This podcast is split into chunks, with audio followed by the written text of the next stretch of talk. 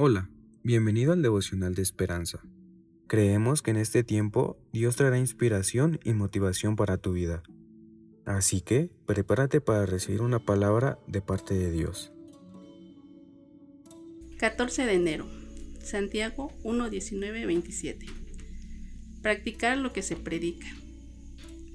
Sed hacedores de la palabra y no tan solamente oidores, engañándonos a nosotros mismos. Versículo 22. Comencé a leerles la Biblia a mis hijos.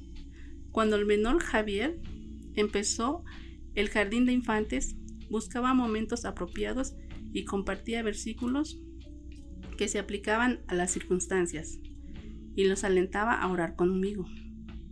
Javier los memorizaba fácilmente y si nos encontrábamos en una situación en que necesitábamos sabiduría, citaba a aquellos que arrojaban luz sobre la verdad de Dios.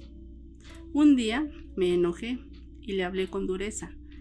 Mi hijo encogió los hombros y dijo, Practica lo que predicas, mamá.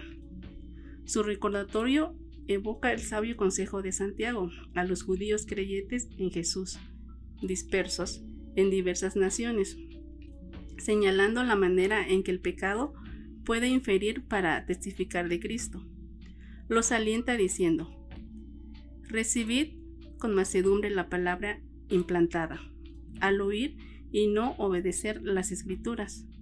Somos como los que se miran al espejo y luego olvidan cómo son portadores de la imagen de Dios.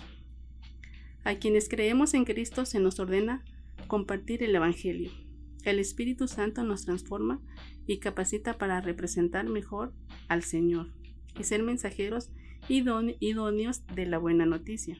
Cuando nuestra obediencia por amor nos ayuda a reflejar la verdad de Dios, podemos hablarles a otros de Jesús, practicando lo que se predica. La reflexión de hoy es que debemos esforzarnos por ser hacedores de la palabra. Hablarles a otros de Jesús. La enseñanza de la Biblia es como un manual para nuestra vida. Debemos aplicar diligentemente para crecer en nuestra fe. Oremos.